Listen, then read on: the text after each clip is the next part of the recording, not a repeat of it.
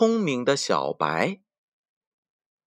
在大森林里住着兔妈妈和她的两个兔宝宝，大的叫小灰，小的叫小白。有一天，兔妈妈想看看谁最聪明，就对他们说：“给你们每人一块钱，你们去买样能把小屋塞得满的东西。”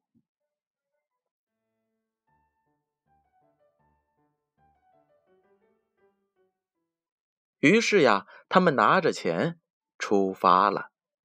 小灰来到了集市上，正巧看到了山羊爷爷吃力的推动着小车在拉干草。小灰很高兴，觉得干草很便宜，就买了下来，推回了家。小白一边走一边想。用一块钱能买到什么？塞在屋子里面还是满满的，这好像是不太可能啊！妈妈出了这个问题，一定有她的想法。这时，小白看到了熊婆婆在买蜡烛，心里顿时有了好主意。他连忙用一块钱买了一根蜡烛，带回了家。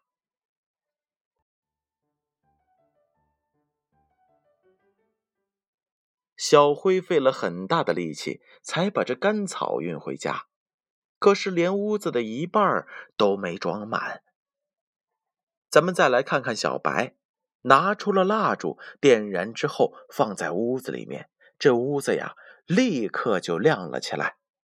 他转过头对妈妈说：“我用烛光塞满了整个屋子。”聪明的小白用一块钱买了一根蜡烛，用烛光塞满了整个屋子。宝贝儿，我们要向小白学习，多动脑筋，勤思考，这样才会越来越聪明。